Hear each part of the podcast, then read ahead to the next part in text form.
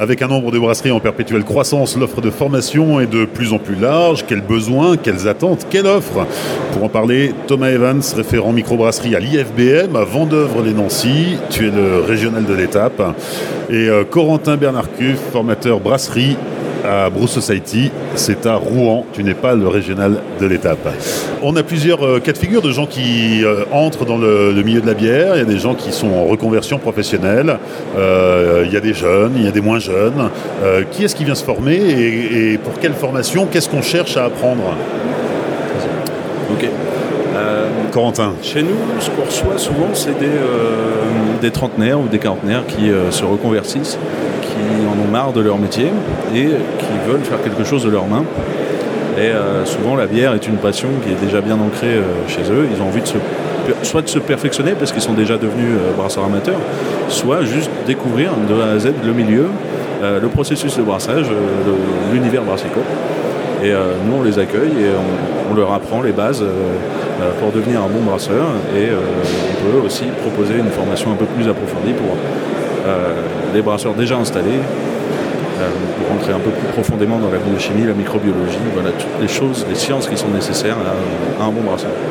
C'est-à-dire qu'on ne va pas se contenter d'apprendre à, verser du malt dans une cuve d'eau chaude, ça va beaucoup plus loin Effectivement, il euh, y, a pas mal euh, un public assez en, reconversion qui, va chercher un, besoin de compréhension du process, euh, Corentin a parlé euh, biochimie, microbiologie, c'est exactement ça. Et puis, euh, et, ce besoin de compréhension, de savoir comment est-ce qu'on peut appliquer, comment est-ce qu'on peut améliorer tous ces procédés de, brassage, ça, ça va aussi pouvoir s'adresser à des brasseries qui sont déjà en activité avec de l'expérience ou moins d'expérience pour aller sur vraiment voilà le, maître mot je pense c'est se perfectionner dans le, dans le métier euh, et pouvoir proposer un produit de plus en plus qualitatif aux consommateurs. Donc vous avez des programmes de formation, euh, c'est un catalogue interminable Oui. On a deux formations pour le brassage euh, chez nous. Une où on peut arriver totalement néophyte et repartir avec les bases. Et une de deux semaines, plus approfondie, où on va euh, prendre un, peu les mêmes modules et, des nouveaux aussi pour rentrer plus en profondeur et euh, aller plus loin dans la pratique. on a pas mal de pratiques, au moins deux jours, euh, par semaine de pratique, soit en laboratoire, soit sur le matériel de brassage. On a une microbrasserie de 5 hectolitres et une picobrasserie de 100 litres. Et avec ça, des petits fermenteurs SS bouteilles de 160 litres avec lesquels on peut s'amuser à créer des recettes. Alors, pour euh, la formation approfondie, on leur fait créer leur propre recette de A à Z euh, à l'ancienne, papier crayon, euh, les calculs, et au moins comme ça ils en auront fait une à la main. Et après on leur explique comment automatiser le, process de création avec une fiche Excel. Mais au moins ils ont compris comment on crée une recette de A à Z, la logique de la chose. Donc la création de recettes, évidemment, quand on est brasseur, c'est quelque chose qui peut être pertinent à maîtriser essentiel pour pouvoir euh, maîtriser ses matières premières, maîtriser ses rendements et la stabilité de son produit. Effectivement, euh, je, rejoins, je rejoins Corentin là-dessus.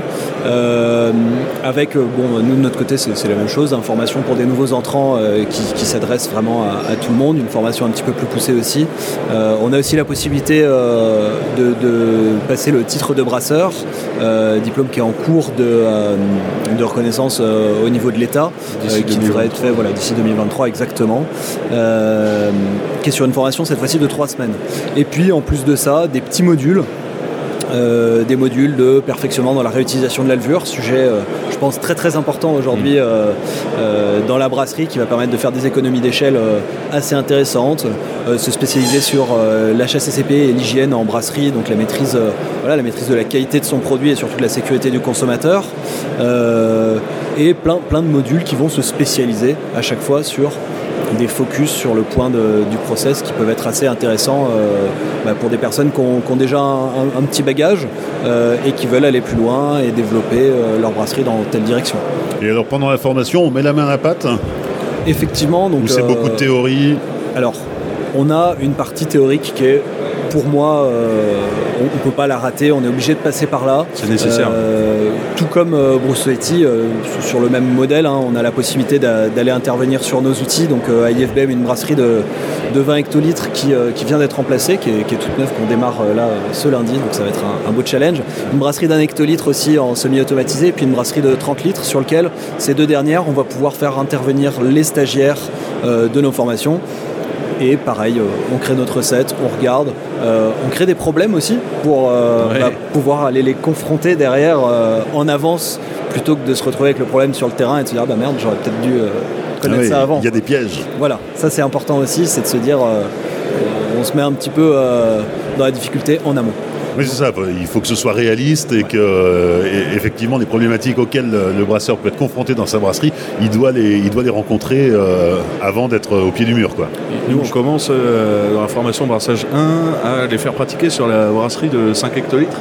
C'est marrant que tu dis ça parce qu'on fait des pièges aussi, mais on les fait pratiquer en faisant un brassin à l'eau pour pas gaspiller les matières premières.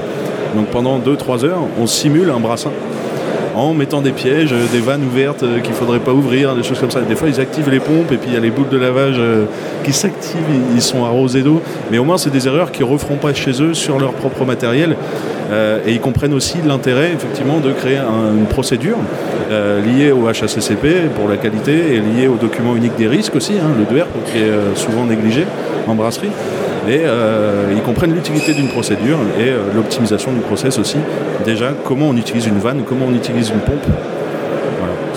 Alors on peut être un très, bon brasseur, mais euh, être chef de son entreprise, mais pas forcément un bon commercial, pas forcément un, bon, je sais pas quoi, barman pour ceux qui ont une, une taproom.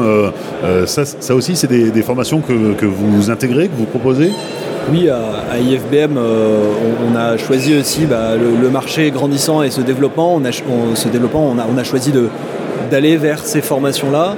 Euh, on parlait tout à l'heure de, management de production, on parlait euh, effectivement du tirage pression, comment savoir s'en servir, se dépatouiller, aller, aller aider aussi nos clients, nos consommateurs sur place dans le bar, nous dire ah, bah, attention la, tireuse on va la régler de cette manière-là avec ce type de produit. Donc, il y a cette partie-là euh, commerciale, marketing aussi, où on a des intervenants qui sont assez spécialisés dans le domaine et qui vont pouvoir apporter leur expérience euh, professionnelle là-dedans. Et à Bruce Society, on a Ochoa qui accompagne les élèves après la formation sur euh, l'accomplissement de leur projet. Donc ça peut être sur le conseil d'achat de, vente d'équipement. Après, lui, il peut dessiner aussi des machines, les faire construire et les faire installer avec une formation sur place. Euh, voilà, on ne lâche pas les élèves dans la nature une fois qu'ils ont fait la formation. On a aussi un suivi à vie, c'est-à-dire que euh, n'importe quand, euh, un élève qui a suivi la formation peut nous contacter par mail pour une question quelconque et les formateurs lui répondent. si c'est une spécialisation sur le marketing, on va l'orienter plus vers un tel. Si c'est une spécialisation technique, on va plus l'orienter vers un tel qui va lui répondre concrètement. voilà, on a un accompagnement jusqu'au début de son projet. Ouais, ça, je pense, c'est très important euh, pour n'importe quel centre de formation. C'est d'effectivement, euh, voilà, comme tu disais, pas les lâcher dans la nature et, accompagner jusqu'au bout euh, bah, nos, clients et finalement nos futurs partenaires dans le monde brassicole. Quoi. Ça, c'est vraiment essentiel. Tout à fait. Euh, aujourd'hui, on compte 2500 brasseries, on va arrondir euh, en France. Euh, le secteur de la formation, c'est un secteur qui ne connaît pas la crise. Vous avez de la demande en permanence? Perpétuellement, perpétuellement. Et pas assez de place pour satisfaire tout le monde? On a assez de place, on a 6 à 8 élèves par semaine, sans arrêt, sauf deux semaines en août et deux semaines en hiver où on prend des vacances quand même après, on est trois formateurs euh, intégrés directement à la structure, donc ça nous permet de tourner et de faire des semaines euh, raisonnables euh, et, de contenter tout le monde. Et c'est assez intéressant pour les, demandeurs de formation d'avoir plusieurs dates dans l'année au niveau des disponibilités. Non, on est, complet. Je pense que tu as soulevé un point euh, important. Effectivement, 2500 brasseries, euh, c'était pas ça il y a deux ans, c'était pas ça il y a, dix ans. Euh, la formation, pas forcément un secteur en crise, mais un, secteur qui, se doit de s'adapter au développement. Les brasseries, effectivement, se créent, mais les brasseries grandissent aussi. Et, c'est aussi ça, s'adapter euh, au futur des brasseries. On en est où aujourd'hui de l'offre de formation en France, en dehors de vos structures respectives?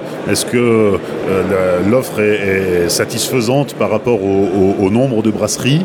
Est-ce qu'il y a du, progrès à faire?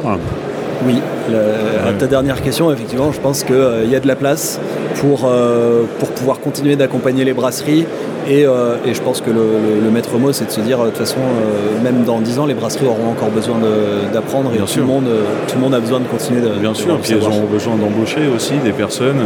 Nous, on ne forme pas forcément des gens qui veulent monter leur projet, mais aussi des gens qui veulent s'intégrer à une brasserie.